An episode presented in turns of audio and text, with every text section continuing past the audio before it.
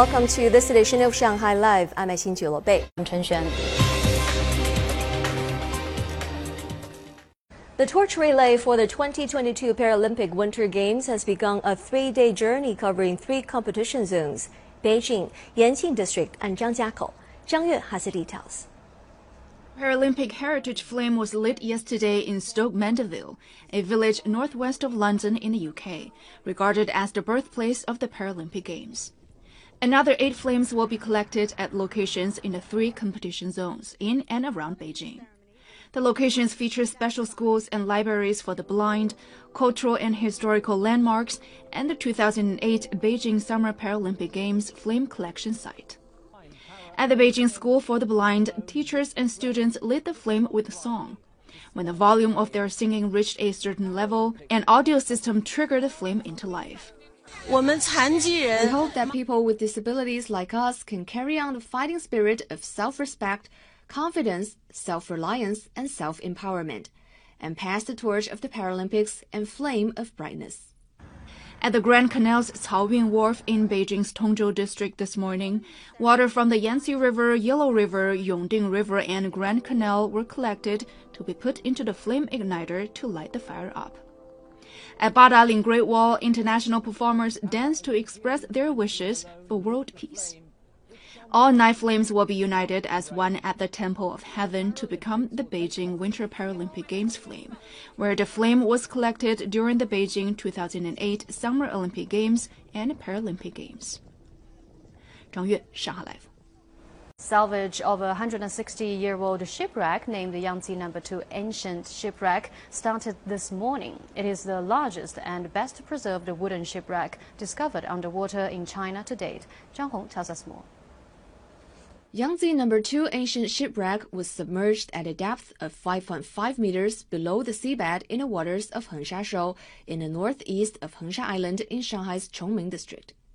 Shanghai Administration of Cultural Heritage discovered the shipwreck almost eight years ago. The ship is about 38.5 meters long and 7.8 meters at its widest. It has 31 cabins and is loaded with exquisite cultural relics. We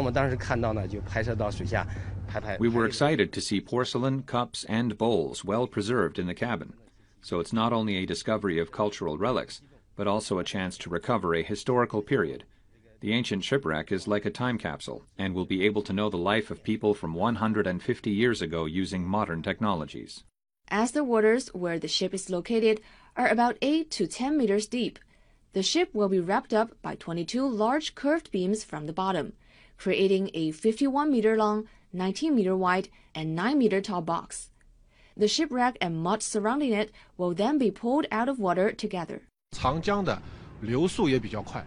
The water flow speed of the Yangtze River is quite high. If someone falls into the river, you will not be able to toss a lifebuoy as the water is flowing so fast. So we need to develop new equipment for the salvage. We adapted the technology used to build metro line tunnels in Shanghai. The salvage is expected to be completed by the end of the year. The shipwreck will be transported to the previous site of Shanghai Shipyard Company along the Yangpu Riverside. A museum will be built for the shipwreck. 真正的 让这个长江口二号古船这个博物馆成为。We want to make the museum an important landmark. It will be a vivid presentation of the past. The process of discovery, salvage, and conservation of the ancient ship will also be showcased to the public so that people will learn more about archaeology. The city also plans to build a replica of the ship and will invite people to board the ship for a tour on Huangpu River. Zhang Hong, Shanghai Live. Chinese State Councilor and Foreign Minister Wang Yi held a phone conversation at the request of Ukrainian Foreign Minister Dmytro Kuleba on Tuesday. Wang elaborated on China's position with regard to ensuring the safety of Chinese nationals in Ukraine and urged the Ukrainian side to assume the corresponding international responsibilities. Li Shuran has more. China appreciates Ukraine's launch of special evacuation trains for foreign nationals, which is in line with the international humanitarian spirit.